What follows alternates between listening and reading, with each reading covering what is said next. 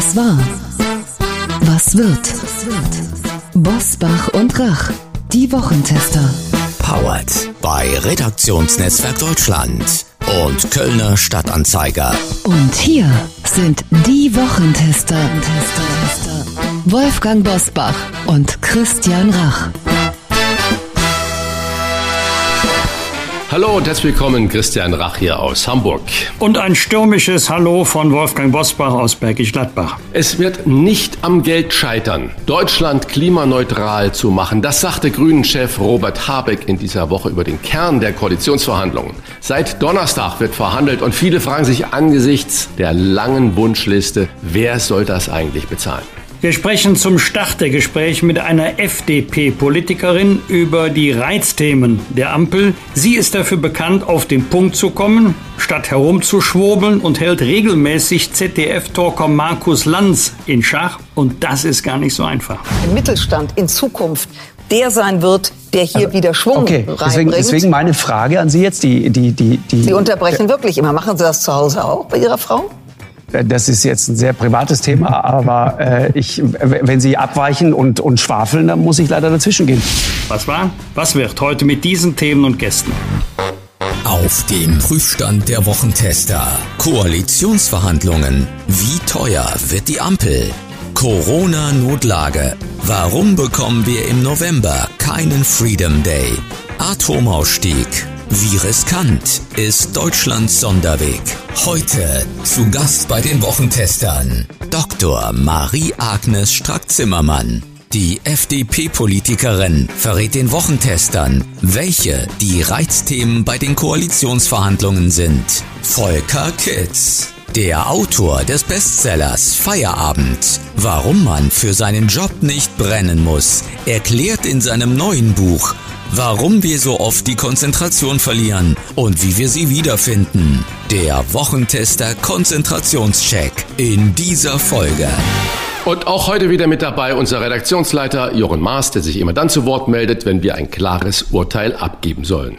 Hallo aus Köln zu den Wochentestern. Seit Donnerstag laufen die Koalitionsverhandlungen in mehr als 20 Arbeitsgruppen und trotz aller Harmoniebekundungen gibt es auf dem Weg zur Ampel noch manche harte Nuss zu knacken. Unsere Hörerinnen und Hörer haben sich vor allem eine Frage gestellt. Wie ist es möglich, ein Jahrzehnt der Investitionen auszurufen und gleichzeitig die Schuldenbremse einzuhalten und auch Steuern nicht zu erhöhen? Wolfgang Bosbach ist Innen- und kein Finanzexperte, aber dafür dafür Jurist. Deshalb die Frage an ihn, weil SPD-Co-Chef Norbert Walter Borjans, Zitat, Spielräume innerhalb der geltenden Schuldenbremse sieht und Grünen Co-Chefin Annalena Baerbock von, Zitat, Investitionen außerhalb des Haushalts spricht. Schulden machen und Schuldenbremse einhalten. Wie geht das beides zusammen? Also zunächst muss man unterscheiden, ob wir Schulden aufnehmen über das Maß hinaus, was die Schuldenbremse erlaubt. Es ist ja nicht so, dass die Schuldenbremse Kreditaufnahmen verbietet, sondern sie setzt Grenzen.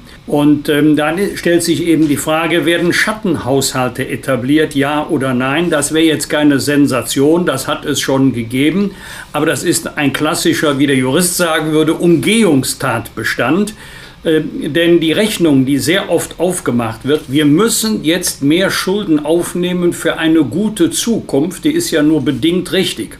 Es ist natürlich die Frage, wofür nehme ich Kredite auf? Für Investitionen, die sich möglicherweise rentieren oder für konsumtive Ausgaben ist ja ein großer Unterschied. Aber wenn die Rechnung richtig wäre, hohe Schulden gleich gute Zukunft, dann müssen ja die Länder, die eine besonders hohe Schuldenlast tragen, hervorragende politische Verhältnisse haben. Und äh, meistens ist das Gegenteil der Fall, denn selbst wenn Schulden mit Zinsen bedient werden müssen, im Moment zahlt der Bund ja auch für Kreditaufnahmen keine Zinsen, getilgt werden müssen Schulden alle Male. Und man muss auch aufpassen, dass man an den Kapitalmärkten die Kreditfähigkeit erhält. Und wir haben 2023 eine andere Lage als heute, weil Corona bedingt Ausnahmen möglich sind, die ab 2023 nicht mehr möglich sein werden.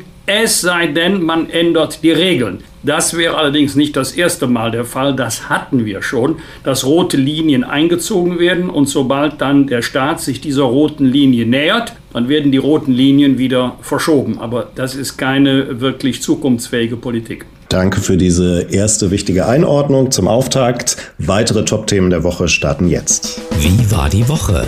Wolfgang Bosbach und Christian Rach sind die Wochentester. Die epidemische Lage von nationaler Tragweite soll nach dem Willen von Gesundheitsminister Jens Spahn Ende November auslaufen. Gleichzeitig sollen Länder und Kommunen Corona-Maßnahmen wie Maske tragen oder 2G-Regeln auch ohne epidemische Lage beibehalten. Zitat Jens Spahn, das ist unbedingt erforderlich, denn die epidemiologische Lage bestätigt die weitere Notwendigkeit dieser Maßnahmen in diesem Herbst und Winter. Christian, deine Einschätzung, wird es jemals in Deutschland einen Freedom Day geben oder rechnest du damit, dass wir in eine Art Endlosschleife kommen, immer pendelnd zwischen Corona-bedingten Restriktionen und Lockerungen? Also ich glaube, wir brauchen keinen Freedom Day. Wir brauchen natürlich unsere Freiheiten zurück, wenn es die Lage wieder zulässt. Und das auf einen Tag zu konzentrieren, wir haben es ja in Großbritannien gesehen, ging ja so katastrophal in die Hose. Ich habe gerade die Tage ein Interview mit dem Chef der britischen Gesundheitsbehörde gesehen und gehört. Und der schlägt die Hände über den Kopf zusammen über die Maßnahmen und die Zustände, wie es da im Moment ist. Wir brauchen ein vernünftiges ähm, umgehen miteinander. Wir brauchen diese Regeln. Und ich glaube, dass wir diesen Winter relativ gut und stabil durchkommen, auch mit Corona, wenn wir uns noch an gewisse Vorgaben halten. Und im nächsten Frühjahr sieht es anders aus. Aber jetzt einen Tag zu nehmen, wo man sagt, ja, yeah, das ist Freedom Day, das erachte ich doch für nicht zielführend in diesen Maßnahmen. Wie sieht es denn bei dir aus, Wolfgang? Brauchen wir sowas wie in Dänemark und in Großbritannien? Ich hoffe, dass er bald kommt, aber ich halte es für etwas schräg, ein Datum festzusetzen und zu ja, sagen, egal wie die Entwicklung bis dahin ist, nehmen wir mal den 31. Oktober, wenn am 31. Oktober ähm, die epidemische Lage ernst ist oder wenn wir Entspannung feststellen können, 31. Oktober ist Freedom Day. Das halte ich in der Tat für keine logische Argumentation. Ich halte es für richtig, dass wir ein Ziel formulieren, ein Ziel ausgeben. Wenn wir das erreicht haben, dann können wir den Freedom Day ausrufen. Und ob wir und wann wir dieses Ziel erreichen, liegt ja nicht alleine am Staat. Das liegt ja an jedem Einzelnen von uns, unserem Verhalten, zum Beispiel an der Impfbereitschaft. Aber ein Datum vorzugeben, ohne zu wissen, wie die Lage an diesem Datum sein wird, das halte ich sogar für riskant. Aber ich hoffe trotzdem, dass wir so bald wie möglich diesen Freedom Day feiern können. Mhm.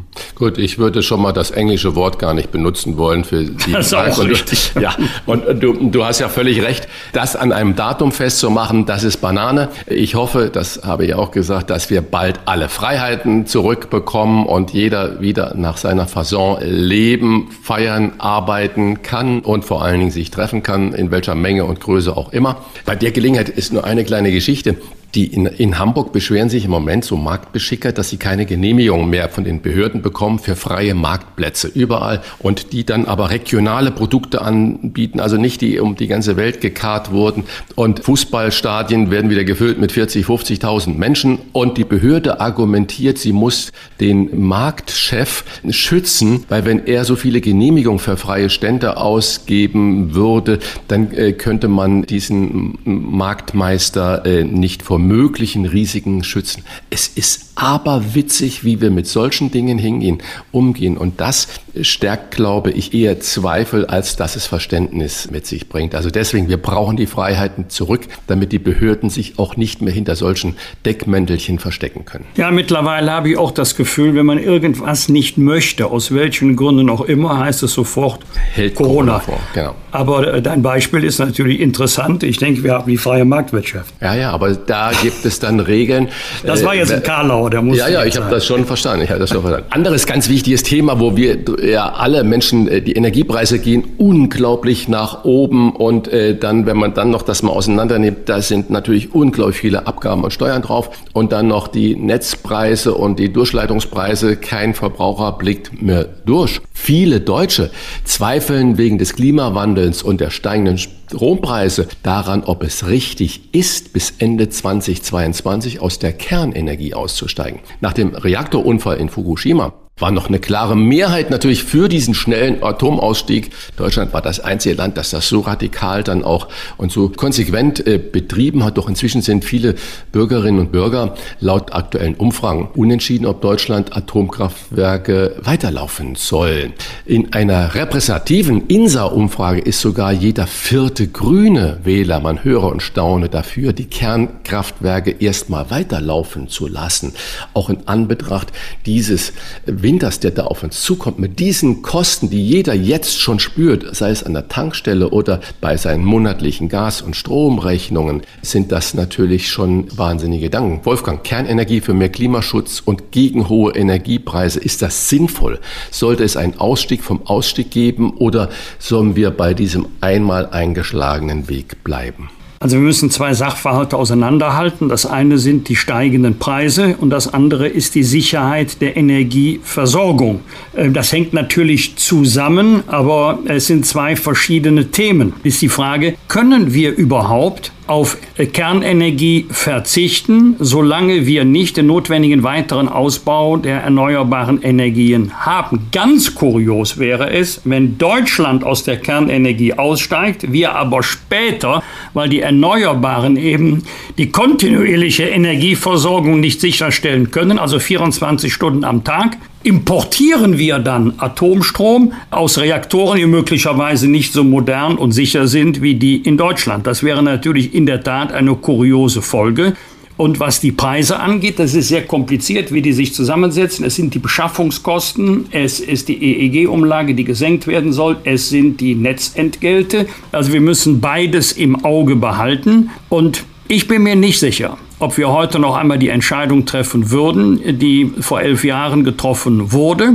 Obwohl ich glaube, kann das jetzt nicht beweisen, ist mein Gefühl, dass es für die Rückkehr zur Kernenergie ad infinitum weder eine parlamentarische noch eine gesellschaftliche Mehrheit gibt. Aber auszusteigen, ohne zu wissen, wie es danach ganz konkret weitergeht, das halte ich für riskant. Im Moment haben wir noch sechs Reaktoren, äh, die ihren Dienst versehen und die produzieren so viel Strom wie die Hälfte aller Windräder. Wenn wir die Ende nächsten Jahres abstellen, also nicht die Windräder, sondern die Reaktoren, müssten wir also einen Zubau von 50 Prozent für Windrädern haben. Schaffen wir nie und nimmer. Deshalb diese Technologie noch als Brückentechnologie auch im Inland nutzen, bis wir sagen können, wir haben auch ohne Kernenergie und ohne Import von Kernenergie eine sichere, eine saubere Energieversorgung zu bezahlbaren Preisen.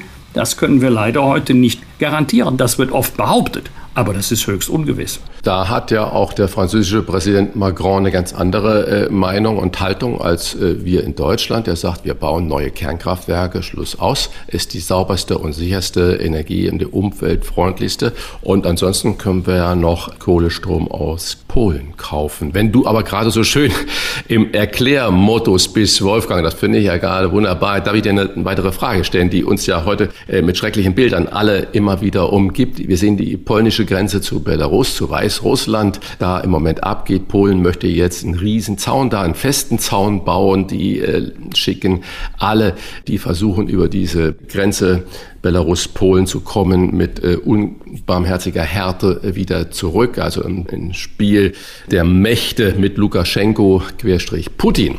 Und jetzt schickt Deutschland auch zunehmend Migranten zurück, die aus Belarus über Polen einreisen wollen. Hintergrund, die Zahl der Migranten und Flüchtlinge aus Belarus hat spürbar zugenommen. Und Bundesinnenminister, noch Innenminister Horst Seehofer hat in dieser Woche auf einer Pressekonferenz scharfe Kritik an Russland, aber auch an Griechenland geübt, weil sie aus seiner Sicht Mitverursacher des Migrantenstroms sind. Seehofer will verschärfte Grenzkontrollen an der polnischen Grenze durchführen, hat schon sieben Hundertschaften der Bundespolizei äh, dorthin geschickt und an verschiedenen Punkten äh, stationiert. Und jetzt äh, gucken wir mal in die Zukunft. Äh, mit größter Wahrscheinlichkeit kriegen wir ja eine Ampelkoalition Koalition, Wolfgang.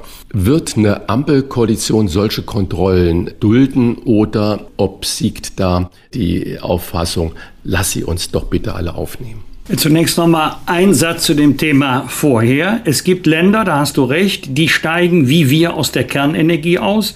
Es gibt Länder, die bauen neue Reaktoren. Es gibt Länder, die steigen aus der Kohleverstromung aus. Und Länder, vor allen Dingen China, die bauen hunderte von neuen Kohlemeilern. Aber ich kenne im Moment keine Industrienation, die wie wir gleichzeitig aus beidem aussteigt. Das ist das ähm, Problem. Also es wird Zeit, dass jetzt mal die Fachpolitiker wieder rankommen, denn die Frage Grenzkontrollen ist streng zu unterscheiden von der Frage der Zurückweisung an der Grenze bei einem Asylantrag.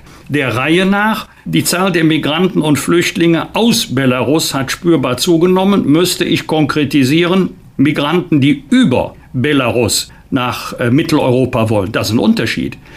Ähm, denn ähm, wenn Menschen aus anderen Ländern über äh, Weißrussland fliehen, dann ist ja nicht ihr Ziel Weißrussland. So naiv kann ja keiner sein, sondern das Ziel ist immer, den Wohlstand in den Ländern Mitteleuropas zu erreichen. Nicht nur, aber Schwerpunktaufnahme in der Bundesrepublik Deutschland zu finden. Da stellt sich die ganz grundsätzliche Frage, und die ist unabhängig von der Grenzkontrolle, weisen wir auch solche Personen an der Grenze zurück, die einen Asylantrag stellen wollen. Es wird ja immer behauptet, wir weisen keinen zurück. Wir weisen hundertfach am Tag zurück. Aber niemanden, der einen Asylantrag stellt. Wenn er dann wiederkommt und stellt einen Asylantrag, dann erfolgt die Einreise. Und es ist ja seit 2015 politisch nicht gewollt, dass wir bei Antragstellung an der Grenze, also wenn jemand sagt, ich möchte einreisen, um einen Asylantrag zu stellen, dass wir den dann zurückweisen. Wir haben keine gemeinsame Grenze mit Weißrussland, deswegen kann das nur für Polen gelten.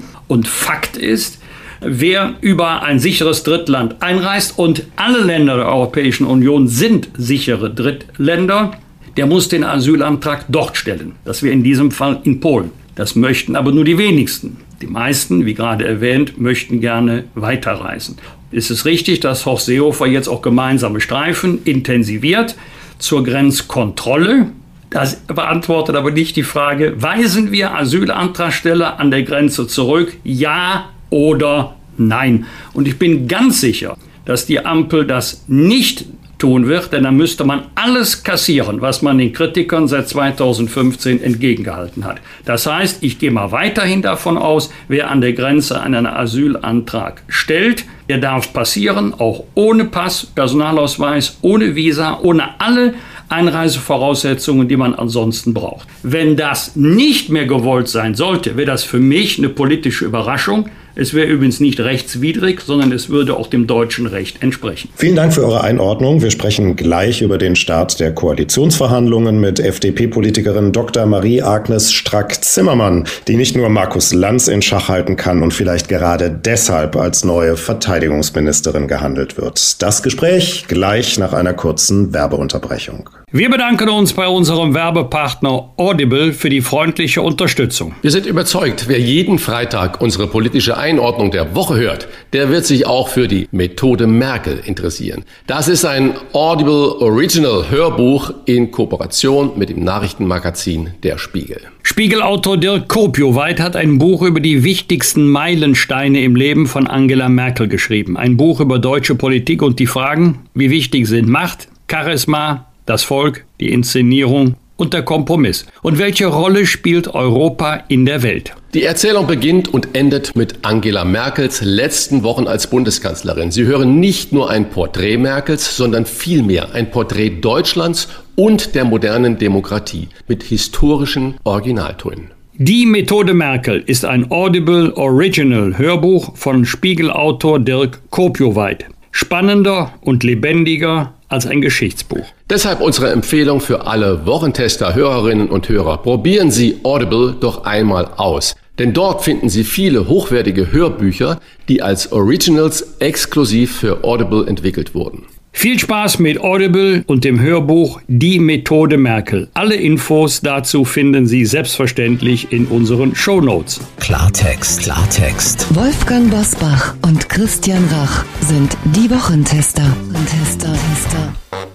Ein Jahrzehnt der Investitionen verkündeten die Spitzen von SPD, Grünen und FDP vor dem Beginn der Koalitionsverhandlungen. Und außer einem kleinen, ich sag mal, Scharmützel darüber, ob denn nun Robert Habeck oder Christian Lindner Finanzminister werden solle, hält sie die Harmonie der Ampel. Wir sind sicher, auch Unser heutiger Gast wird sagen, Personalfragen klären wir ganz zum Schluss. Deshalb wollen wir Sie nach den Reizthemen der Ampel fragen oder nach möglichen Reizthemen und wer das alles bezahlen soll. Herzlich willkommen bei den Wochentestern Dr. Marie-Agnes Strack-Zimmermann, FDP-Sprecherin für Kommunalpolitik und Verteidigungspolitik und Mitglied im FDP-Bundesvorstand. Herzlich willkommen. Ich danke Ihnen für die Einladung. Einen guten Morgen. Guten Morgen. Frau Strack-Zimmermann, beim Blick auf das Sondierungspapier fällt auf, keine Steuererhöhung, kein Tempolimit, Aktienanteil bei der Rente. Da steckt irgendwie viel FDP drin.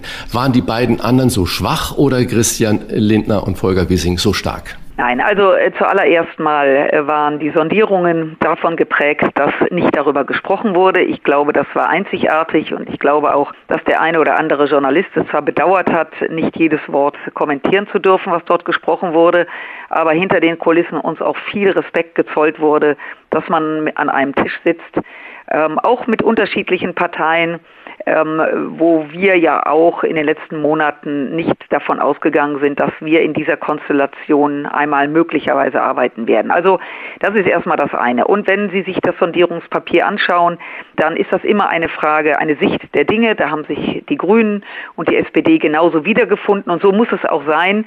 Es ist ähm, ein Geben und Nehmen und alle müssen sich wiederfinden. Alles andere äh, wäre ja auch kontraproduktiv. Christian Lindner steht nach dem Satz, aus 2017-18 besser nicht regieren als falsch regieren unter Zugzwang. Ein Scheitern der Ampel ist deshalb nahezu unmöglich. Gibt es doch rote Linien, die nun für die Koalitionsverhandlungen gelten? Was ist für die FDP das wichtigste Thema, was noch nicht verhandelt wurde, auf das es aber ganz entscheidend ankommt? Naja, ich äh, gehe jetzt nochmal auf das äh, Papier zurück, auf das Sondierungspapier. Da stehen ja von allen drei möglichen Partnern äh, die, wenn ich so sagen äh, darf, Big Points, die eben für alle von hoher Relevanz sind. Das ist erstmal der Anfang. Was jetzt folgt, ist die Detailarbeit und in der Tat ist das, sind Details von hoher Relevanz. Aber das, die grundsätzliche Richtung steht ja und jetzt kommen eben die Arbeitsgruppen zusammen und wir werden uns mit den Kolleginnen und Kollegen hinsetzen um einen guten Koalitionsvertrag äh, auf den Weg zu bringen. Sie spielten gerade an, Herr Brusbach, von der Situation vor vier Jahren. Wir sind nach wie vor, haben wir unsere Themen. Nach wie vor stehen wir dafür. Es geht hier nicht um Posten und Jobs. Ich weiß, dass das momentan die Berliner Republik mehr interessiert, wer was möglicherweise machen könnte. Aber das Thema ist, die Bundesrepublik in den nächsten vier Jahren zu gestalten und dass es viel zu tun gibt. Ich glaube, das brauchen wir hier äh, nicht zu wiederholen. Transformation auf allen Ebenen. Und da werden wir uns gemeinsam einbringen müssen. Also insofern werde ich Ihnen jetzt nicht äh, die Linien wiederholen, die in dem Papier bereits ja, niedergeschrieben worden sind, sondern dass wir auf dieser Basis dieses Sondierungspapiers jetzt in die Details gehen. Frau äh, Strack-Zimmermann, viele unserer Hörerinnen und Hörer haben sich nach den Äußerungen von Norbert Walter-Borjans und Annalena Baerbock in dieser Woche gefragt, wie soll das denn zusammengehen, ein Jahrzehnt der Investitionen, also Schulden machen und Schuldenbremse? Für den Hintergrund, Walter Borjans äh, sieht Spielräume innerhalb der geltenden Schuldenbremse und Baerbock spricht von Investitionen außerhalb des Haushaltes. Können Sie uns aufklären oder haben Sie einen Rat, äh, wie man dann die Schuldenbremse trotzdem halten kann oder wie meinen die beiden Kollegen das? Also äh, es ist jetzt für mich natürlich, ich werde jetzt nicht in die Interpretation reingehen, was andere meinen. Es geht doch darum, dass wir auch und besonders nach der Pandemie investieren müssen in dieses Land. Wir müssen auch Dinge anders sehen. Also ähm, werden auch diese Diskussion führen. Ähm, und wir haben ja die großen Themen. Das, äh, wenn Sie erlauben, dass ich das nochmal äh, rudimentär aber äh, aufzähle. Das Thema ein moderner Staat. Wir müssen digitaler und agiler werden. Wir müssen vor allen Dingen äh, endlich an den Gigabit-Ausbau gehen und vor allen Dingen auch endlich das, den ländlichen Raum anbinden ans Internet, ÖPNV. Das sind in der Tat Investitionen, die in die Hand genommen werden müssen und die sich deswegen oder die deswegen so bedeutend sind. Weil wenn wir weiter auf Wachstum setzen, wenn wir weiter ein Land sein wollen, wo es viele Hidden Champions gibt, wo viele Start-ups Lust haben, auch zu arbeiten, aber sobald sie die Stadt verlassen und selbst in den Städten ist es ja nicht wirklich gelungen, äh, sie keinen Ausbau, keinen digitalen Ausbau mehr haben, dann werden diese Unternehmen, die für unsere Volkswirtschaft von hoher Relevanz ist, uns verlassen. Das heißt, dort zu investieren ist deswegen klug, weil je mehr erfolgreiche Unternehmen wir haben, desto höher ist deren Steuerleistung, die wiederum einspielt darauf, nämlich dass wir wachsen. Und die Schuldenbremse ist von hoher Relevanz. Alles, was wir heute machen, ähm, ich weiß, es heißt dann oft, ja, heute kann man Schulden machen, ist alles sehr günstig, ähm, weil die Zinsen niedrig sind. Tatsache ist, dass äh, konsumtive Schulden schlechte Schulden sind und unsere Kinder und ähm, Kindeskinder diese zurückzahlen müssen. Und deswegen kann man das eine oder andere machen. Und das war ja auch immer unsere Idee, die ja offensichtlich gerade von jungen Wählerinnen und Wählern gutiert worden ist, nicht auf Kosten der Jugend in, zu investieren, sondern uns darüber Gedanken zu machen, was kann man verändern, was kann man möglicherweise streichen, äh, wo sind Mittel, gebunkert in Anführungszeichen, die man auflösen kann.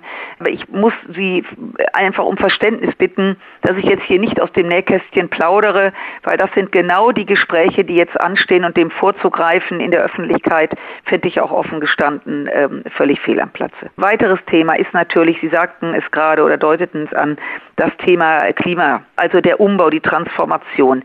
Das können wir nur machen, wenn wir auch private Investoren haben, die bereit sind, in diese Felder zu investieren. Das heißt, das steht ja auch in dem Sondierungspaket, ist also auch kein Geheimnis, dass man super Abschreibungen anbietet, um eben genau in diesem Bereich auch innovativ zu sein, ein Exportschlager zu werden, Dinge zu entwickeln, die andere Länder übernehmen, so wie wir es in Deutschland ja immer gemacht haben.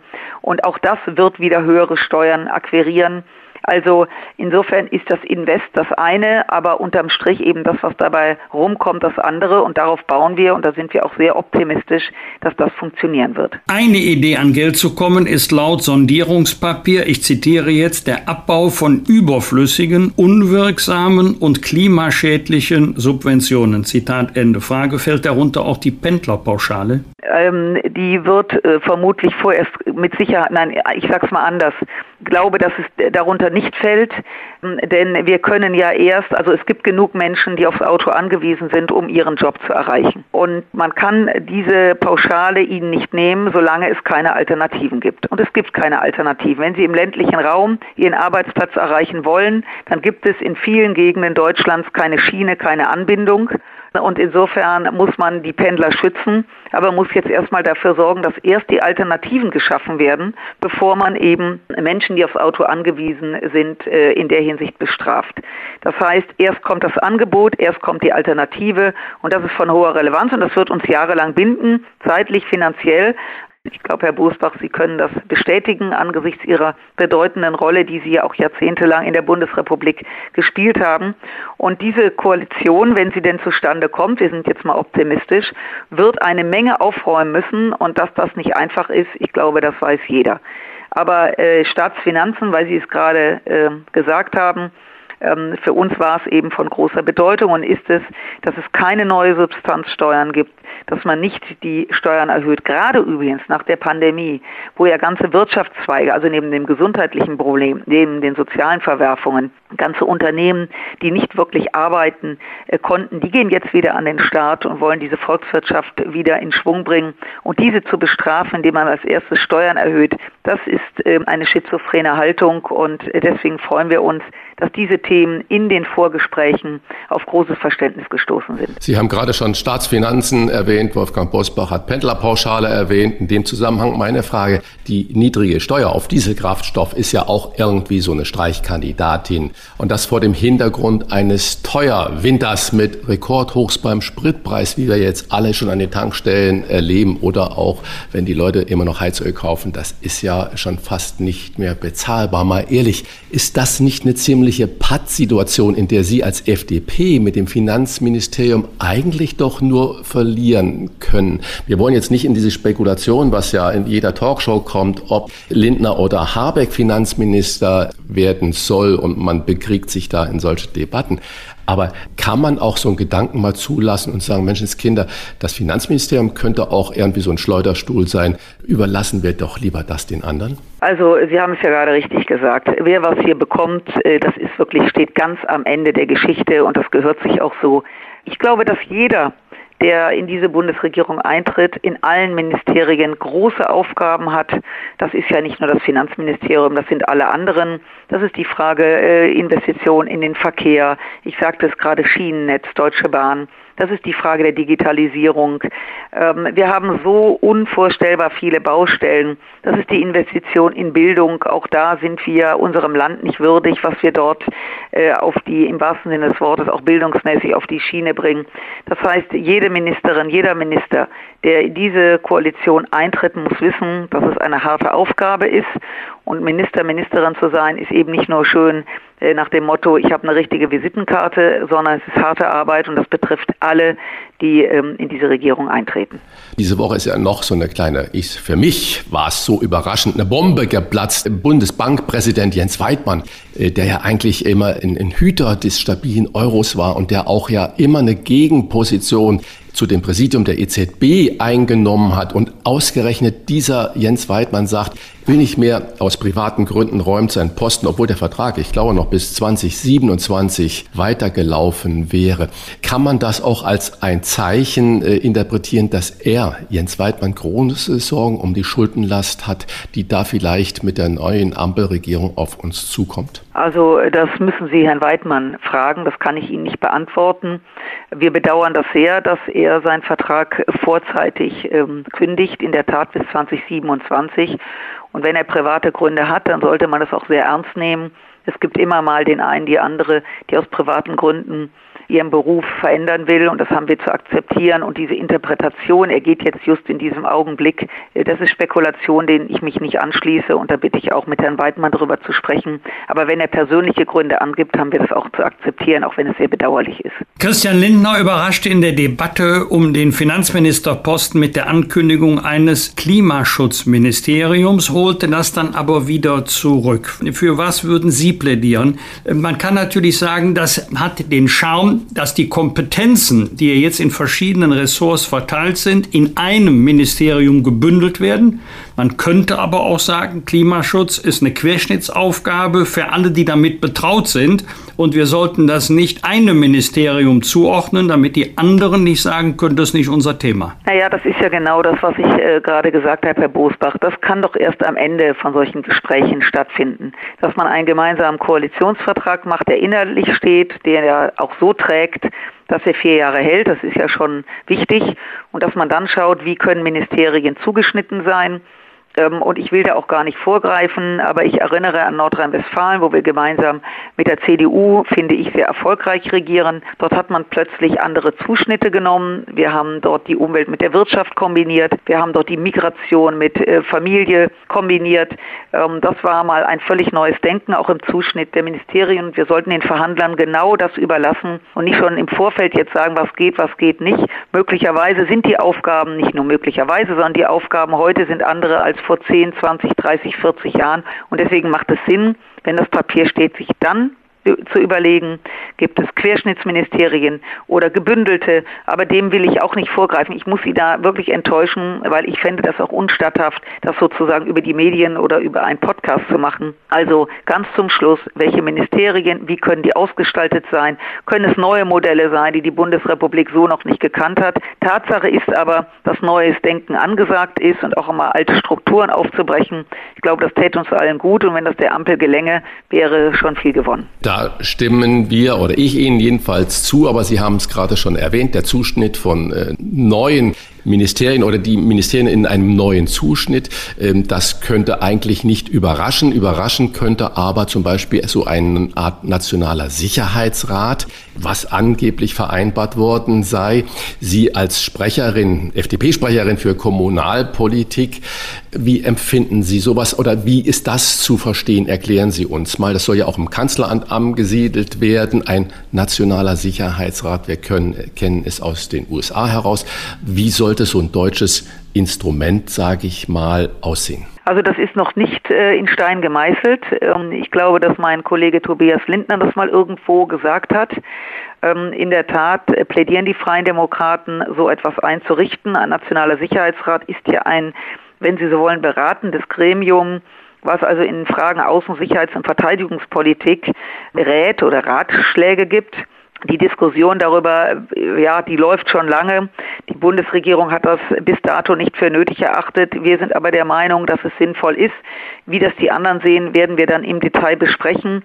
Ähm, ein Sicherheitsrat kann natürlich immer, je nachdem, welche Regierung am Zuge ist, auch wieder geändert werden. Aber ich glaube, angesichts der großen auch außenpolitischen und verteidigungspolitischen Herausforderungen, jetzt ist ja gerade die NATO ähm, tritt ja gerade äh, zusammen, beziehungsweise gestern, um sich auch mit dem Thema Afghanistan, mit dem Thema, wie gehen wir mit Russland um, auseinanderzusetzen. Und ich glaube, ähm, so ein Gremium hätte allein das schon sehr viel Sinn weil wir, und das ist die Meinung der Freien Demokraten, eben unbedingt das Thema äußere Sicherheit auch in den Fokus ziehen wollen, dass die Menschen in der Bundesrepublik, die frei und friedlich leben, wissen, dass das keine Selbstverständlichkeit ist.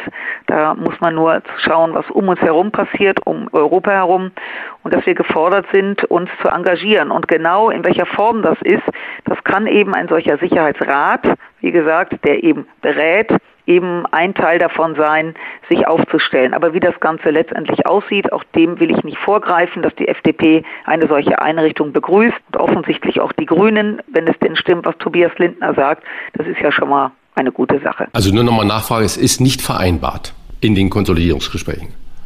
Soweit ich weiß, ist das noch nicht festgeschrieben. Ähm, ich überlege gerade, aber soweit ich weiß, äh, haben wir uns, äh, was dieses Thema betrifft, wollen wir noch ins Detail gehen. Wir haben uns in, dem, in diesem Papier, von dem wir jetzt gerade sprechen, gibt es eine Unterklausel Verantwortung für Europa und die Welt. Da geht es darum, wie wir eben ähm, im Zuge Frankreich und Polen miteinander agieren, wie eine deutsch-europäische Armee aussehen könnte, ähm, dass wir neue Herausforderungen haben für die NATO, für die UN, dass wir Staatsräson Israel gegenüber haben dass die Bundeswehr eine bessere, deutlich bessere Ausrüstung braucht. Dann natürlich das Thema Auslandseinsätze, wie gehen wir damit um? Und dass ähm, es eine nationale Sicherheitsstrategie geben sollte, dieses Wort ist dort implementiert und wie das im Detail aussieht, das werden wir in den nächsten Wochen herausarbeiten. Also wir haben ja versprochen und dabei bleibt es natürlich, wir fragen jetzt nicht, wer wird was. Allerdings, Karl Lauterbach traut sich das Amt des Gesundheitsministers zu, ist auch keine Überraschung. Würden Sie sich denn auch das Amt der Verteidigungsministerin zutrauen?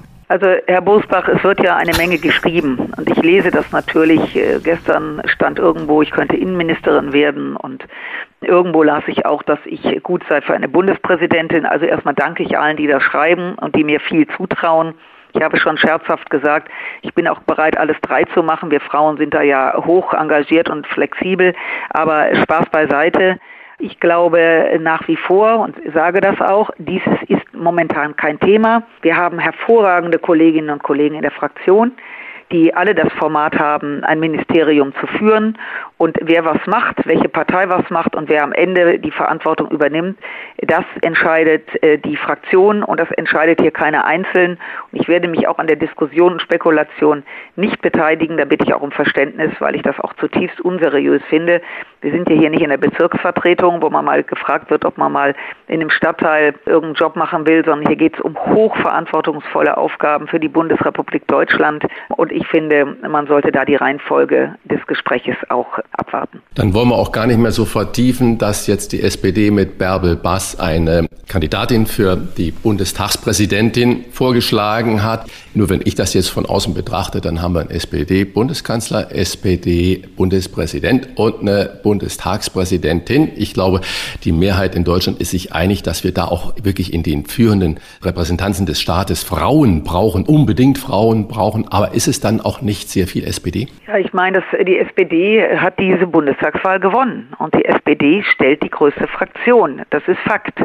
Und ich finde es bemerkenswert, dass die SPD eine Lösung gefunden hat. Frau Baas ist eine hervorragende Persönlichkeit. Die SPD hat auch noch eine stellvertretende Bundestagspräsidentin vorgeschlagen. Frau Roth ist im Rennen.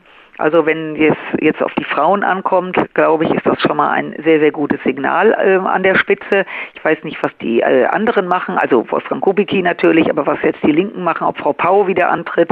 Ich glaube, das ist schon mal ein sehr, sehr gutes Signal.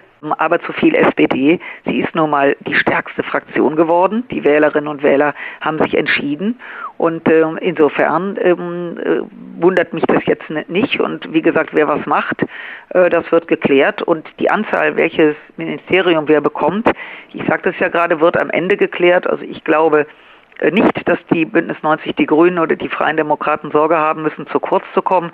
Diese Gespräche finden auf Augenhöhe statt. Hier gibt es nicht den berühmten Koch und Kellner, definitiv nicht sondern das ist ja auch der Charme, dass sich direkt nach der Bundestagswahl die Grünen und die Freien Demokraten an einen Tisch gesetzt haben und gesagt haben, wir haben zusammen mehr als die SPD beziehungsweise als die CDU, CSU und deswegen sprechen wir erstmal miteinander und haben dann den anderen der SPD als auch CDU, CSU Gespräche angeboten. Und das zeigt schon, dass wir auf Augenhöhe sind. Und so wollen wir es auch weiter behalten. Aber das, was Sie gerade sagten, Bundestagspräsident, die größte Fraktion stellt ihn oder sie. Und äh, das passiert jetzt. Und die SPD hat sich wohl entschieden, nicht Herrn Mützenich, sondern Frau Baas in dieses Amt zu schicken. Und äh, da haben wir A nicht mitzureden und B halten wir für Frau, Frau Baas für eine sehr gute Persönlichkeit. Nochmal kurz zur FDP. Das, was mich am meisten bei der Bundestagswahl, beim Ergebnis der Bundestagswahl erstaunt hat, ist eigentlich diese Tatsache, dass die jungen Wähler die Grünen und die FDP gewählt haben. Das ist ja ein echtes Ausrufezeichen. Auch bei den neuesten Umfragen nach der Wahl liegen sie in der Sonntagsfrage fast gleich auf mit den Grünen. Man könnte ja richtig so mal salopp sagen, die FDP hat einen richtigen Lauf. Vermutlich äh, werden Sie sagen, toller, konstruktiver Arbeit und auch das Schuldenproblem immer wieder ähm, aufgeklärt, dass man es nicht den jungen Leuten, wie Sie uns ja auch schön erklärt haben, aufbürden äh, will. Wenn ich sehe, dass Sie da ein unglaubliches Vertrauen bei der Jugend generiert haben, wenn ich jetzt an die Koalitionsverhandlungen denke, was glauben Sie, könnte der größte Brocken sein, wo die Jugend dann sagt, Mensch, wenn die FDP diese Kröte schlucken muss, dann haben wir vielleicht auf das falsche Pferd gesetzt? Also diese Umfragen derzeit, wir sehen ja, wie volatil Umfragen sind. Wir erinnern uns, dass die Sozialdemokratie monatelang äh, unterhalb der Grasnarbe war äh, und dann trotzdem die Bundestagswahl gewonnen hat. Die CDU, CSU stand für uns immer als stärkste Fraktion in Aussicht. Wir hätten uns das, was jetzt bei der Wahl rausgekommen ist, ich glaube, wie viele Bürgerinnen und Bürger in diesem Land vor ein paar Wochen noch gar nicht vorstellen können. Und die jetzigen Umfragen, das ist natürlich, Sie sagten es gerade, ein Stück Vertrauen, ein Stück Zutrauen, nämlich dahingehend, dass offensichtlich die Freien Demokraten und in diesem Fall auch die Grünen die Ansätze haben, die junge Menschen berührt. Das heißt Innovation, äh, das heißt Digitalisierung, das heißt Umwelt, also die Themen, die die heutigen jungen Menschen, mit denen sie groß groß werden. Und unsere Aufgabe wird es sein, äh, dieses Vertrauen uns auch weiter zu erarbeiten.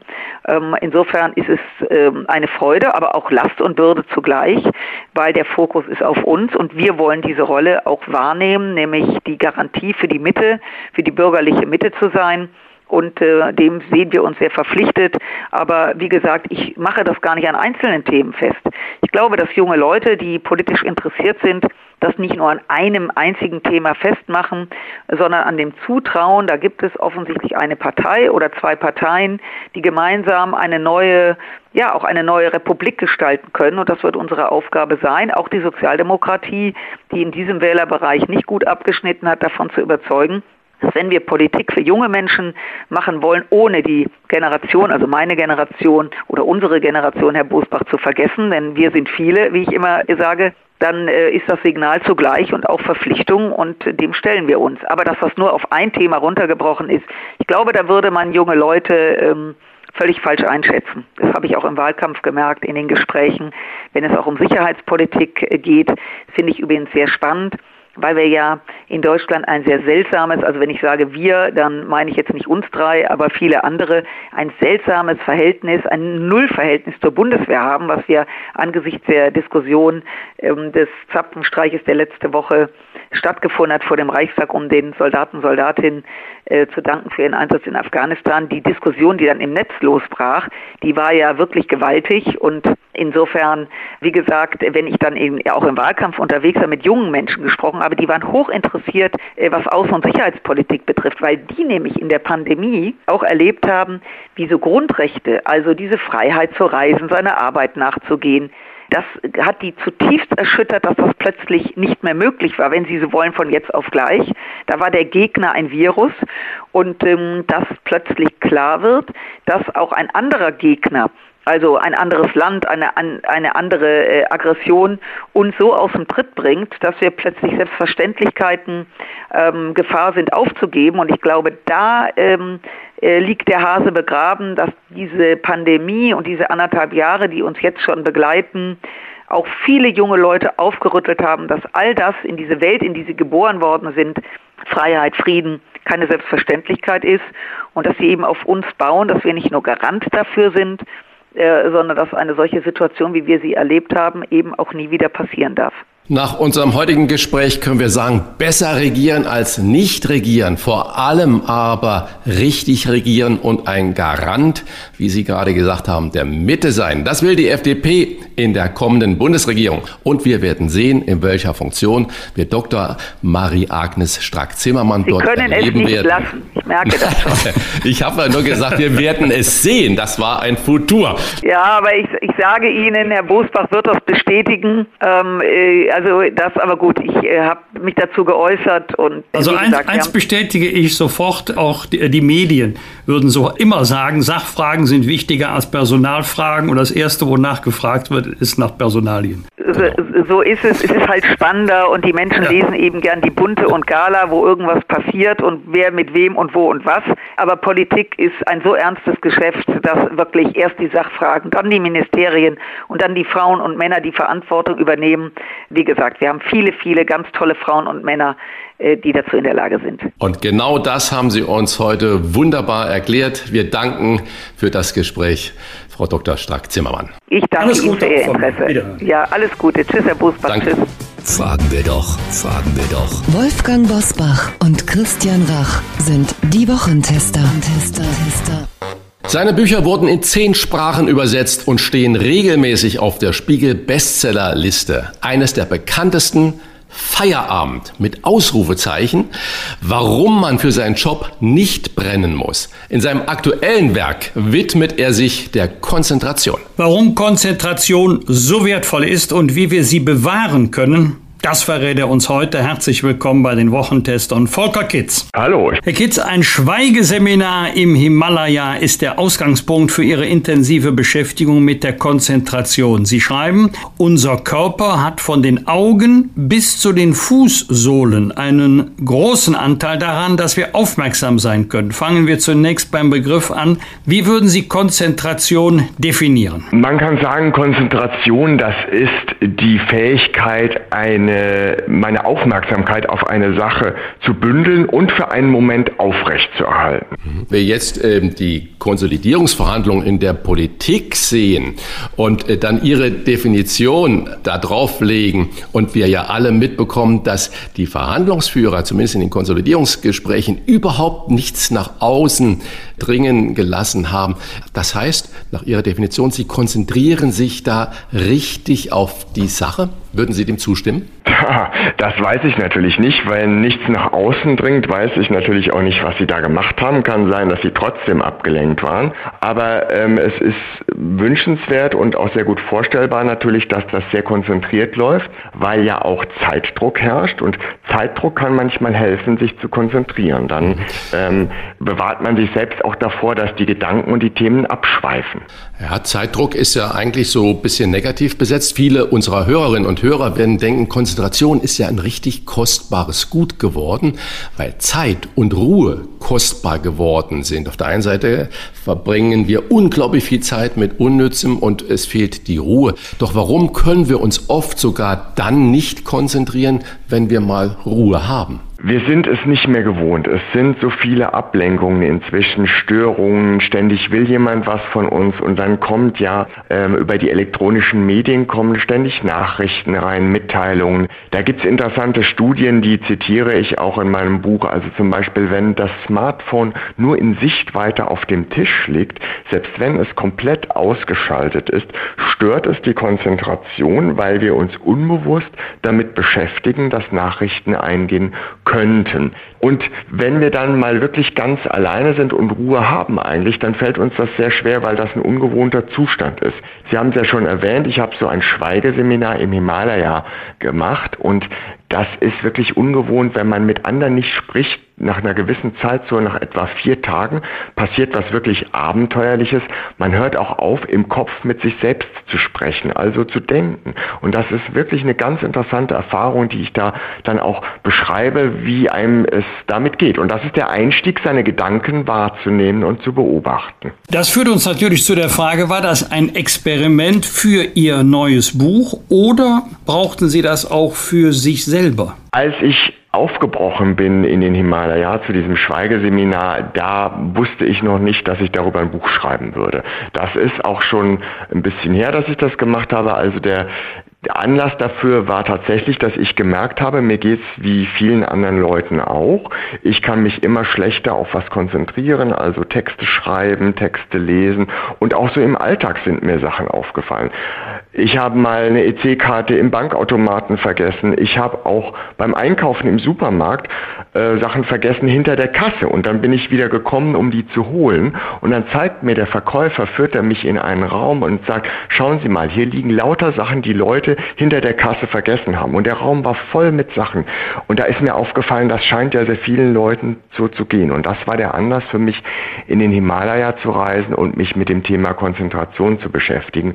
Und erst als ich das gemacht habe, als ich auch viele wissenschaftliche Hintergründe dann aufgeklärt habe, Biologie, Psychologie, auch äh, Kulturgeschichte ein bisschen, dann habe ich entschlossen, das ist ein toller Stoff, um daraus ein Buch zu machen. Ähm, ja, eine Erkenntnis haben Sie gerade schon erwähnt. Nach vier Tagen, so habe ich es verstanden, hört man auch auf zu denken oder mit sich selber zu kommunizieren. Was sind weitere Erkenntnisse aus diesem Seminar? Ich bin da hingefahren mit der Absicht oder auch der Vorstellung, dass ich lernen könnte, meine Gedanken zu kontrollieren. Und das funktioniert leider nicht. Also wir haben dort oder ich habe dort im Himalaya auch einen Eremiten getroffen, der seit 23 Jahren in einer einsamen Höhle sitzt in den Bergen und meditiert. Die Dorfbewohner stellen ihm ein bisschen Essen vor die Tür, damit er nicht einkaufen muss. Und ich habe erfahren, dass selbst solche Leute große Schwierigkeiten haben, sich auch nur zwei Minuten auf ihren Atem zu konzentrieren. Also das funktioniert nicht, die Gedanken zu kontrollieren. Aber wir können lernen, dass die Gedanken nicht uns kontrollieren. Wir können lernen, unsere Gedanken ein bisschen zu beobachten und zu merken, wenn sie abwandern und sie wieder zurückzuholen. Das hat nebenbei auch den Effekt, dass wir uns mit den Gedanken nicht identifizieren. Also die Gedanken sind wirklich ja nur ein Film, der im Kopf läuft. Und ich kann jederzeit aufstehen aus meinem Kinosessel und kann sagen, das ist ein Film und ich kann mich umdrehen. Und das befreit auch. Das ist wirklich eine ganz befreiende Erfahrung. Das kann man trainieren und das ist mir wichtig, dass das viele Leute lernen. Deswegen beschreibe ich das auch in meinem Buch, wie man das trainieren und erlernen kann. Sie haben das gerade ja äh, schon uns erklärt, was im Kopf da passiert, wenn jetzt ähm, der eine oder die andere beim Hören denkt, wie kann ich mich denn auf mich selbst konzentrieren und im zweiten Schritt, kann ich mich denn überhaupt auf jemand anderes konzentrieren, zum Beispiel auf jemand anderes einlassen? Wie funktioniert das und wie kann ich das testen, ob ich das in Anführungsstriche dann auch richtig und konzentriert tue? Naja, wenn Sie mit einer anderen Person da sind, dann äh, gibt Ihnen die andere Person vielleicht manchmal Hinweise, wenn Sie mit den Gedanken woanders sind. Und selbst kann ich das nur lernen, indem ich trainiere, meine Gedanken ein bisschen zu beobachten. Und das ist eben genau das Programm, das ich absolviert habe und das ich beschreibe.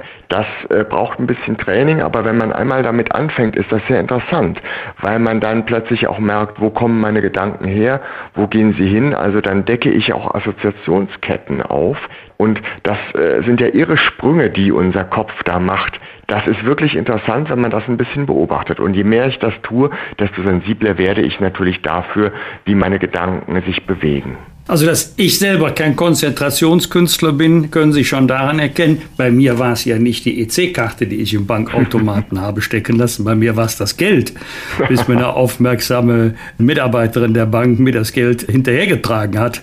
Aber auf die Kombination Konzentration und Füße wäre ich nicht gekommen. Was haben unsere Füße damit zu tun? Ja, die Füße, die sind oft, äh, also ich äh, sortiere mein Buch ja nach Körperteilen, weil jedes Körperteil, jeder Körperteil eine Funktion hat für die Konzentration. Und die Füße, die sind natürlich diejenigen zum einen, die uns von einem Ort zum anderen tragen in der wahren Welt. Das nehmen wir manchmal gar nicht wahr. Aber die Füße sind vor allem auch im übertragenen Sinne die, mit denen wir an andere Orte gehen in Gedanken. Und da habe ich mir mal überlegt, an welche Orte können wir eigentlich gehen. Wir können im Prinzip an drei Orte in den Zeiten gehen, in die Vergangenheit, in die Zukunft oder wir können in der Gegenwart sein. Und wir können uns mit der realen Welt beschäftigen oder mit dem, was hätte passieren können. Das ergibt insgesamt sechs Möglichkeiten. Und nur eine einzige davon ist die im Hier und Jetzt, was wirklich passiert. Und das ist alles mit dem, wo wir mit den Füßen hingehen können, im wahren Leben oder im Kopf. Und natürlich sind die Füße auch was, was so die Füße, die Beine und die Knie, was, was Unruhe symbolisiert. Also viele kennen aus ihrer Schule noch den Lehrerspruch, halt doch mal die Beine still. In Wirklichkeit ist es aber so, da gibt es interessante Experimente, die zeigen solche Dinge wie Kniewippen, auch Kritzeln oder Kaugummi kauen, was nervös wirkt, hilft eigentlich der Konzentration, denn es schafft im Körper eine gewisse Grundanspannung, die es uns leichter macht zu konzentrieren. Also mir war es auch wichtig, in meinem Buch den Leserinnen und Lesern so ein paar handfeste Konzentrationstipps mitzugeben, denn nicht jeder kann ja mal eben zehn Tage so ein Schweigeseminar im Himalaya machen. Dann erzählen Sie uns noch mal ein paar Konzentrationstipps, bitte. Ja, wir können mal anfangen. Also ganz einfache Sachen, die Ernährung zum Beispiel, ne, die, die viel gelobten Omega-3-Fettsäuren, die helfen auch der Konzentration. Also Lachs zum Beispiel, Walnüsse, Olivenöl. Ausreichend Wasser trinken. Viele Leute sagen, aber ich will nicht den ganzen Tag nachrechnen müssen, ob ich genug getrunken habe. Der wissenschaftliche Standard ist die Urinfarbe. Also wenn Urin Champagnerfarben ist, dann haben Sie für die Konzentration am besten getrunken. Zucker ist so eine Sache. Manche haben den Schokoriegel in der Schreibtischschublade und ziehen den mal raus, wenn sie denken, jetzt sacken sie in ein Loch. Da sind die Studien, die weltweit gemacht wurden, leider sehr ernüchternd. Die bescheinigen, Zucker hilft nicht der Konzentration, sondern Zucker lässt uns wirklich nach 30 bis 60 Minuten in ein Konzentrationsloch fallen. Aber die Wissenschaft hat auch einen Trick rausgefunden, den sogenannten Gurgeltrick. Wenn ich meinen Mund mit einem zuckerhaltigen Getränk nur ausspüle, dann stärkt das die Konzentration, weil der Geschmack das Belohnungszentrum im Gehirn aktiviert. Weil der Zucker aber kaum in den Blutkreislauf gelangt, lässt er mich später nicht ins Loch fallen. Und dann Geräusche natürlich. Also ähm, es ist ja nicht so, dass nur Ruhe der Konzentration hilft. Das haben viele jetzt im Homeoffice gemerkt. Manchen war es da viel zu ruhig, um sich zu konzentrieren. Früher war die Wissenschaft davon überzeugt, nur Mozart-Musik hilft der Konzentration, der sogenannte Mozart-Effekt. Heute weiß man, das ist Quatsch. Es kann genauso gut zum Beispiel ein Podcast sein oder ein Hörbuch oder Rockmusik. Hauptsache ist, Sie mögen, was Sie hören, weil auch das das Gehirn in eine gewisse Grunderregung versetzt, die der Konzentration hilft. Also, äh, wenn ich da mal kurz reingehen kann, Herr Kitz, ich war völlig überrascht. Ich war einmal bei einem äh, Sportevent der Sportschützen und äh, ich dachte, da muss äußerste Ruhe herrschen in der Halle. Und das war auch ganz interessant, weil offensichtlich mit Laser äh, geschossen wurde. Es lief laute Rockmusik. Und da hat mir jemand erklärt, das sei unproblematischer für die Schützinnen und Schützen, als wenn plötzlich jemand hustet oder niest oder ein anderes Geräusch macht. Da könnte man sich gut bei konzentrieren. Also das war für mich völlig neu. Ja, das ist ein schönes Beispiel dafür. Es muss nicht unbedingt ruhig sein. Also manche hören Opern oder eine andere Art von Musik, was auch immer. Und andere tatsächlich brauchen die absolute Ruhe. Also was natürlich problematisch ist, ist ein Geräusch, das wir nicht mögen. Denn ich gehe ja, wie gesagt, die Körperteile durch in meinem Buch und die Augen, das ist ja was, da kommen die Bilder rein, die uns ablenken. Die Augen können wir aber schließen oder abwenden. Die Ohren können wir nicht schließen. Wir haben keine Ohrenlider und wir können sie zwar abwenden, aber die Geräusche kommen trotzdem an. Und deswegen ist das etwas problematisch. Da gibt es zwar auch interessante Experimente. Wir können Geräusche im Gehirn ausblenden, die ungewollt sind. Aber das zieht eben auch Aufmerksamkeit ab. Das kostet uns am Ende Konzentration. Und da hat man herausgefunden, ähm, es ist umso problematischer, je mehr Sprachanteil sowohl in dem Geräusch ist, das ich ungewollt höre, und in der Tätigkeit. Also zum Beispiel lesen, schreiben, aber auch rechnen, weil die Zahlen natürlich im Kopf äh, wir als Worte benutzen. Das zusammen mit Sprachgeräuschen, Unterhaltung, aber auch sprachähnlichen Geräuschen wie Baustellenlärm, das funktioniert nicht. Was ganz gut geht, ist zum Beispiel getragene Streichermusik und die Wohnung aufräumen. Sowas funktioniert. Sie stellen in Ihrem Buch eine Frau vor, die sich so stark konzentriert hat, dass die Polizei sie in Anführungsstrichen befreien musste. Also geben Sie uns doch mal einen Hinweis, was ist da passiert? Wieso war die Frau, ich sag mal, so gefangen, dass die Polizei sie befreien musste? Ja, das ist tatsächlich ein Beispiel aus der jüngeren Zeit.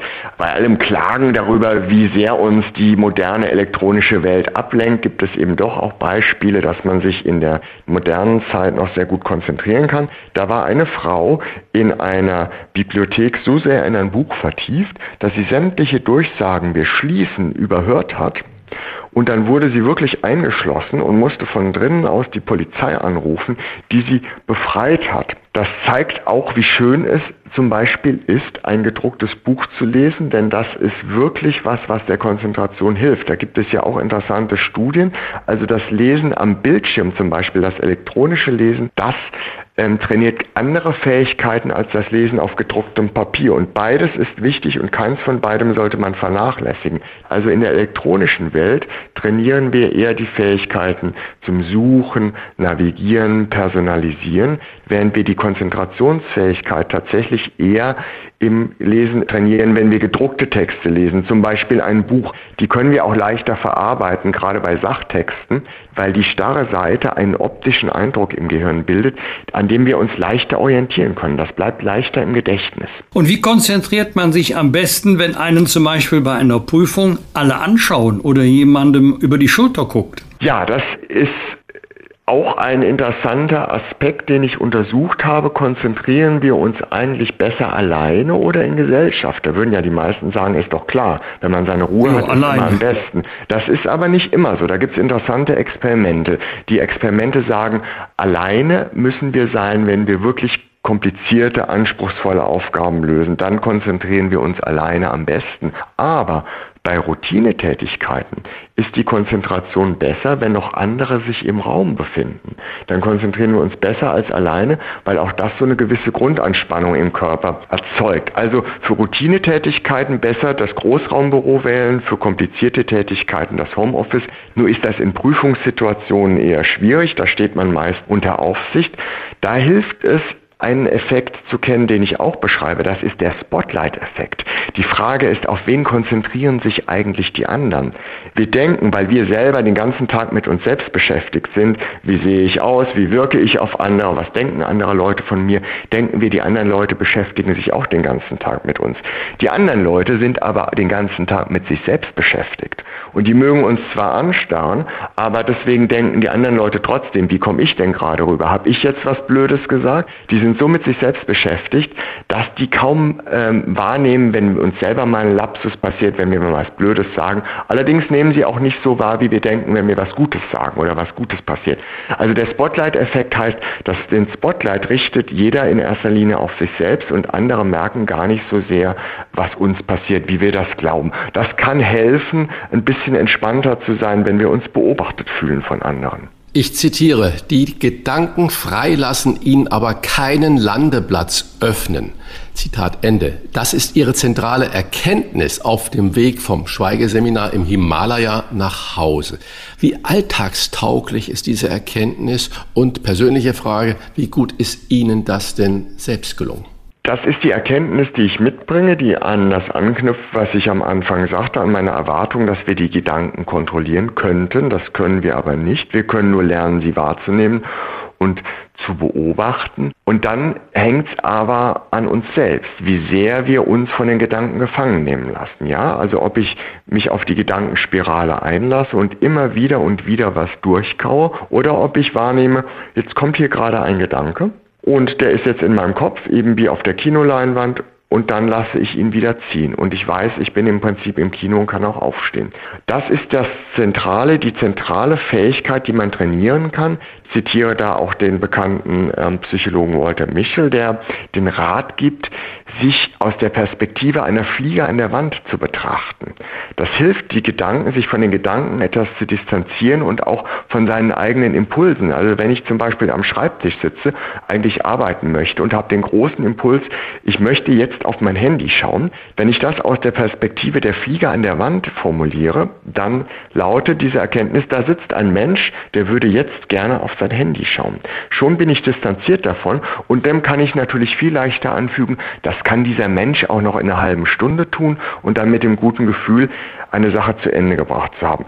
Solche Techniken kann man lernen und ich habe das gemacht trainiert und bemühe mich, das auch immer wieder anzuwenden seit meinem Schweigeseminar. Und ich kann nur sagen, das Training funktioniert tatsächlich. Also keiner kann seine Gedanken kontrollieren, aber mit ein bisschen Training machen wir uns von den Gedanken tatsächlich unabhängig. Konzentration, warum sie so wertvoll ist und wie wir sie bewahren. So heißt das neue Buch von Volker Kitz mit Bestsellerpotenzial. Denn es ist kurzweilig und hintergründig und trifft genau den Nerv einer Welt voller Termine und Smartphones.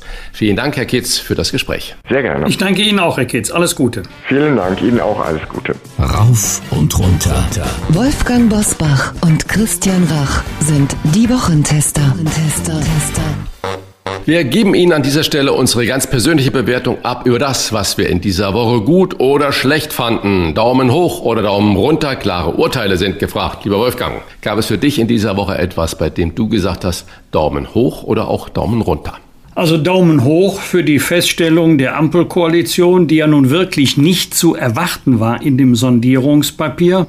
Wir brauchen neue Gaskraftwerke. Ich hatte das bisher immer anders gehört. Wir machen alles mit erneuerbaren Energien, neue Gaskraftwerke als Übergangstechnologie, auch mit der technischen Vorrüstung für eine Umrüstung auf CO2-freie Energiegewinnung in diesen Kraftwerken aber das ist ein Stück in Richtung Realismus und wir müssen schon das Wünschenswerte äh, von dem Machbaren trennen. Insofern war ich angenehm überrascht, auch wenn es vielleicht den ein oder anderen Wählerinnen und Wähler der Grünen enttäuscht haben sollte. Äh, Daumen runter für das Herumbasteln an der Schuldenbremse.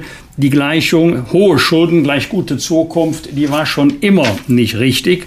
Und äh, in diesem Zusammenhang ist für mich interessant die Abrechnung des Bundes der Steuerzahler für die hier nur Bauinvestitionen in den Bundesländern 2019 und siehe da, nur vier Bundesländer haben tatsächlich das Geld ausgegeben, was zur Verfügung gestanden haben. Zwölf nicht. Das sind erhebliche Haushaltsreste zurückgeblieben, weil immer so öffentlich der Eindruck erweckt wird, es fehlt dem Staat an Geld. Aber wenn er das Geld, was er hat, noch nicht mal ausgeben kann, zum Beispiel bei Planreife fehlt, dann würde auch noch mehr Geld an dieser Situation nichts ändern. Zweiter Punkt, ich halte das nicht für gut, die Idee der potenziellen Koalitionäre, das Wahlalter gemeint ist wohl das aktive Wahlrecht von 18 Jahren auf 16 Jahren bei Bundestagswahlen abzusenken. Warum? Natürlich können auch 16- und 17-Jährige politisches Bewusstsein haben, sich politisch engagieren. 14- und 15-Jährige aber auch. Für mich ist ein anderer Aspekt entscheidend. Rechte und Pflichten gehören zusammen. Und offensichtlich soll ja das Alter für die volle Geschäftsfähigkeit nicht geändert werden. Nach wie vor 18 Jahre. Und es ist schon unlogisch ähm, zu sagen, wir trauen den jungen Menschen, also jetzt mal 16-, 17-Jährigen, ohne weiteres zu, über wichtige politische Themen grundsätzliche Weichenstellungen vorzunehmen, aber Handyvertrag abzuschließen, nee, das trauen wir ihnen dann doch nicht zu, denn für Handyverträge kommt ja häufig vor, in dem Alter gilt der sogenannte Taschenparagraph im Zivilrecht nicht. Christian, worüber hast du dich gefreut oder geärgert? Ja, ich fange mal mit zwei ärgerlichen Meldungen an, die dann auch immer so unkommentiert in den Zeitungen wiedergegeben werden. Die erste ist äh, in Hamburg jubeln die Grünen äh, mit der Aussage, ab jetzt wird Klimaschutz richtig wehtun da schüttel ich halt nur mit dem Kopf, dass wir hier ganz massive Probleme haben äh, für die Zukunft, wo wir wirklich handeln müssen, ist doch inzwischen, glaube ich, auch jedem klar geworden. Aber wir müssen doch nicht darüber jubeln und sagen, Klimaschutz tut richtig weh. Also, und das wird dann so kommentarlos da geschrieben. Das Zweite, die Woche haben uns äh, die Nachrichten erreicht, Colin Powell, der ehemalige US-Außenminister, Vier-Sterne-General, Oberkommandierende der amerikanischen Streitkräfte. Der ist trotz zweimaliger Corona-Impfung gestorben. Punkt. Dann wird noch über seine UN-Reden gesprochen, wo er den Irakkrieg mit Falschinformationen gerechtfertigt hat und so weiter. Es steht aber nicht drin, dass Colin Powell Blutkrebs hatte und deswegen diese Corona-Impfungen nicht wirklich nutzen konnten, weil sein Immunsystem natürlich über diese Blutkrebserkrankung so dermaßen geschwächt ist. Und das finde ich einfach, das ist nicht fair, oder es ist nicht richtig recherchiert oder nicht richtig gemeldet dann, dass man eigentlich natürlich dieses Krankheitsbild von Colin Powell mit erwähnen müsste und äh, das gehört zu der Meldung hinzu, dass er gestorben ist. Das wäre Gerd Ruge, der ja leider mit 93 oder 94 jetzt auch letzte Woche gestorben ist, dieser wunderbare Journalist, der aus vielen Ecken, gerade aus Moskau, aus dem Orient und aber auch aus Washington berichtet hat und oft den Finger mit den richtigen Worten in die Wunde gelegt hat und uns aufgeklärt hat. Das wäre Gerd Ruge nie passiert. Dann aber zwei Dinge, die mich aufforschen lassen. Du hast es gerade über Gaskraftwerke was gesagt. Wir wissen alle, und darüber wird zu wenig geredet, dass der Energieverbrauch der Rechenzentren dieser Welt extrem ist. Ich glaube sogar fast mit die meiste Energie, die gebraucht wird, geht in die Rechenzentren. Und jetzt findet man Wege, diese enorme Wärme, die dabei entsteht, zu nutzen, nämlich dass man zum Beispiel von den Rechenzentren, die um Frankfurt herum äh, liegen, hat man ausgerechnet, könnte man gesamt Frankfurt, Groß-Frankfurt damit beheizen, ohne dass man zusätzlichen Kraftstoff braucht. Und man beginnt mit dem kleinen Ortsteil und hat so viel Megawattstunden des einen Rechenzentrums, leitet man dort in diese Fernwärme hinein. Das sind richtige Ansätze, weil wir haben solche Sachen da und wir reden ja immer nur über böse Autoenergie, die verbraucht wird, aber gute äh, Rechenenergie. Da wird immer mit zweierlei Maß gemessen, finde ich. Eine Sache zum Schmunzeln.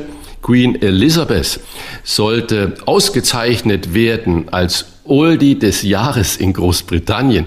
Und die Queen hat äh, in einer Stellungnahme geschrieben, sie fühlt sich noch viel zu jung und zu fit, um diese Auszeichnung anzunehmen. Also nein, danke. Das finde ich, das ist großartig. Das passt zu dieser Frau. Herrlich. Was wird? Was wird? Wolfgang Bosbach und Christian Rach sind die Wochentester. Wochentester. Lieber Wolfgang, am Samstag beginnt der Landesparteitag deiner NRW-CDU mit der Wahl des neuen Vorsitzenden als Nachfolger von Armin Laschet. Laschet hat den äh, NRW-Verkehrsminister Hendrik Wüst vorgeschlagen, der am Mittwoch dann auch zum neuen Ministerpräsidenten gewählt werden soll. Wolfgang, was haben wir denn von Hendrik Wüst zu erwarten?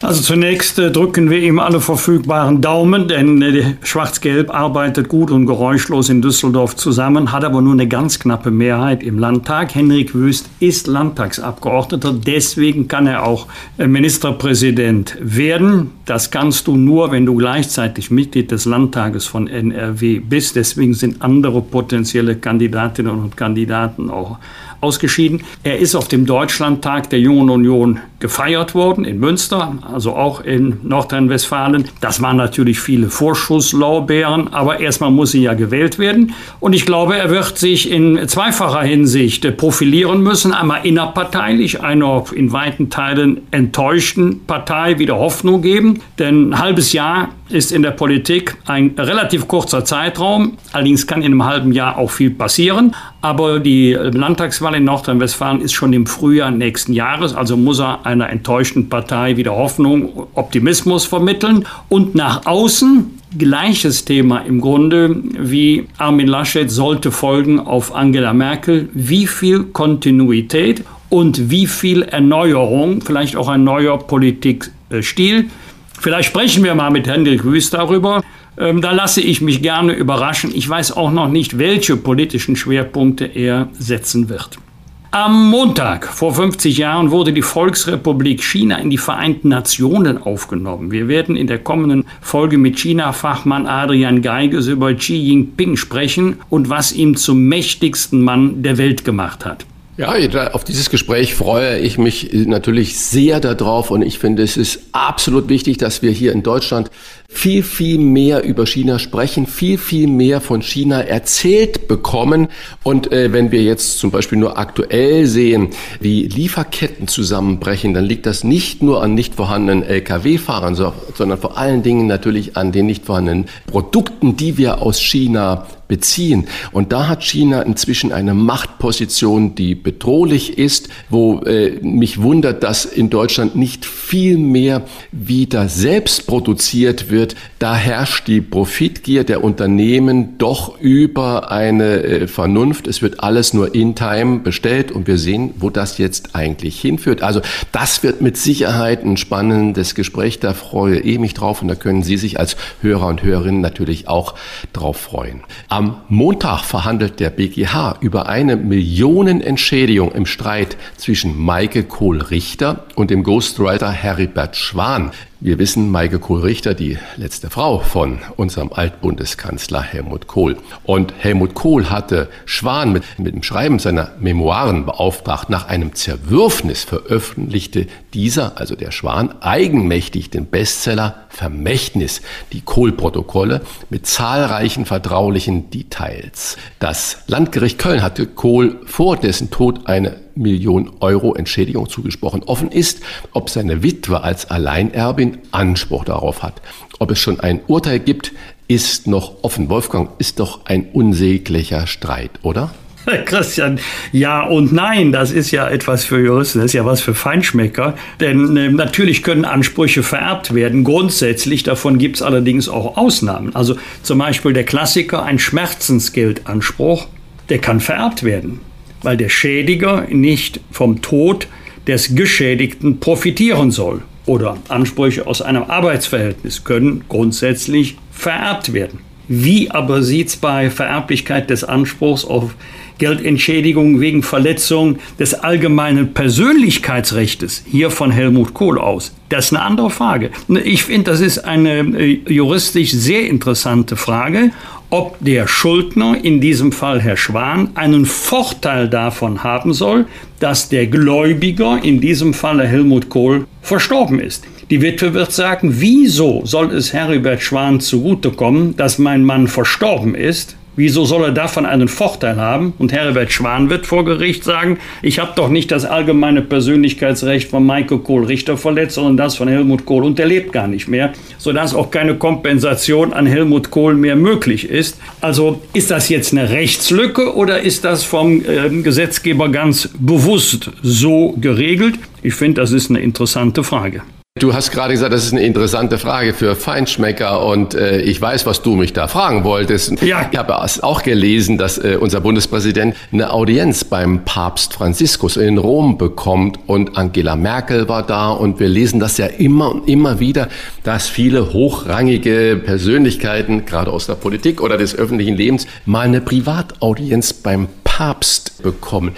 Wie muss man das, ich weiß nicht, das ist jetzt Spekulation, vielleicht kannst du mir auch nicht beantworten. Wie muss man sich das vorstellen? Da geht die Tür auf, dann sagt man Guten Tag, dann geht die Tür zu und dann sitzen da zwei, drei Leute miteinander. Über was reden die dann da? Was, was läuft da ab? Es gibt natürlich eine Reihe von Audienzen. In der Regel muss man sich in einer langen Schlange anstellen. Im Vatikan gibt es ja auch eine große Audienzhalle. Ich war selber einmal bei einer solchen Audienz dabei. Da gehen ja viele tausend Besucherinnen und Besucher oder Gläubige, je nach Betrachtung, hinein. Aber eine Privataudienz ist schon so, wie du das beschrieben hast. Und wenn ein Staatsoberhaupt kommt, in diesem Falle unser Staatsoberhaupt, Bundespräsident Steinmeier, dann trifft er ein anderes Staatsoberhaupt. Denn was häufig äh, übersehen wird, ist ja, dass der Vatikan ein Staat ist. Und zwar in Form einer absoluten Wahlmonarchie. Gewählt wird dann jeweils der Papst, also der Heilige Vater, als Oberhaupt dieses Staates. Aber ich bin sicher, da geht es ähm, weniger um klassische parteipolitische Fragen, um das Verhältnis von Staaten. Das funktioniert ja reibungslos, sondern ähm, es wird vielleicht um geistige, um religiöse Fragen äh, gehen, vielleicht auch um gesellschaftspolitische Fragen, ähm, denn die Kirche äußert sich ja nun sehr oft nicht nur zu religiösen Fragen, sondern auch zu gesellschaftlichen Fragen, zu sozialen Fragen, zu Fragen von Migration und Integration. Und ich glaube, es ist schon ein Unterschied, ob man Smalltalk macht am Rande einer Generalaudienz oder ob man sich zumindest ein paar Minuten einmal ganz, ich hätte fast gesagt, privat unterhält, obwohl ja immer andere dabei sind. Da kann man mal offener miteinander sprechen, als wenn die Kameras laufen und die Mikrofone offen sind. Aber dann wäre es doch natürlich spannend, wenn das so ist, wie du das gerade vermutest, ist ja nur eine Vermutung, dass es dann zum Beispiel um gesellschaftspolitische Fragen geht, vielleicht auch um Armut oder Reichtum und Verteilung, ja, genau. wie auch immer. Äh, warum dann hinterher zum Beispiel jetzt dann Kanzlerin oder auch der Bundespräsident nicht sagt, ja, ich habe mit dem Papst äh, da drüber und da drüber gesprochen und wir haben folgende Positionen ausgetauscht. Das wäre doch eigentlich ähm, toll, das zu erfahren, damit eben diese Geheimniskrämerei, die es ja oft und immer wieder bei der Kirche gibt, aufhört, zumindest bei solchen Dingen. Oh, da bin ich mir nicht sicher. Also der Bundespräsident wird sicherlich äh, gefragt werden, was war Inhalt der Gespräche. Zumindest die Themen werden abgefragt werden und äh, der Vatikan äußert sich ja in der Regel in Enzykliken über die wichtigen gesellschaftspolitischen Fragen dieser Zeit. Und äh, das wird auch aufmerksam zur Kenntnis genommen, nicht nur registriert, auch äh, kommentiert. Ich bin ziemlich sicher, dass es nicht nur um religiöse Themen geben wird, um das Miteinander auf einer Erde, die immer kleiner wird, mit acht Milliarden Menschen und ganz verschiedener religiöser Überzeugung und Prägung, sondern dass auch politische Fragen dort erörtert werden. Wir werden es erleben und hoffentlich auch hören nächste Woche. Das waren die Wochentester mit Unterstützung vom Kölner Stadtanzeiger und dem Redaktionsnetzwerk Deutschland. Wenn Sie Kritik, Lob oder einfach nur eine Anregung für unseren Podcast haben, schreiben Sie uns auf unserer Internet- und auf unserer Facebook-Seite. Fragen gerne per Mail an kontakt@diewochentester.de und wenn Sie uns auf einer der Podcast-Plattformen abonnieren und liken, freuen wir uns ganz besonders. Danke für Ihre Zeit, danke fürs Zuhören. Freitag 7 Uhr bitte die Wochentester einschalten. Was war? Was wird? Wolfgang Bosbach und Christian Rach sind die Wochentester. Ein maßgenau Podcast. Powered bei Redaktionsnetzwerk Deutschland und Kölner Stadtanzeiger.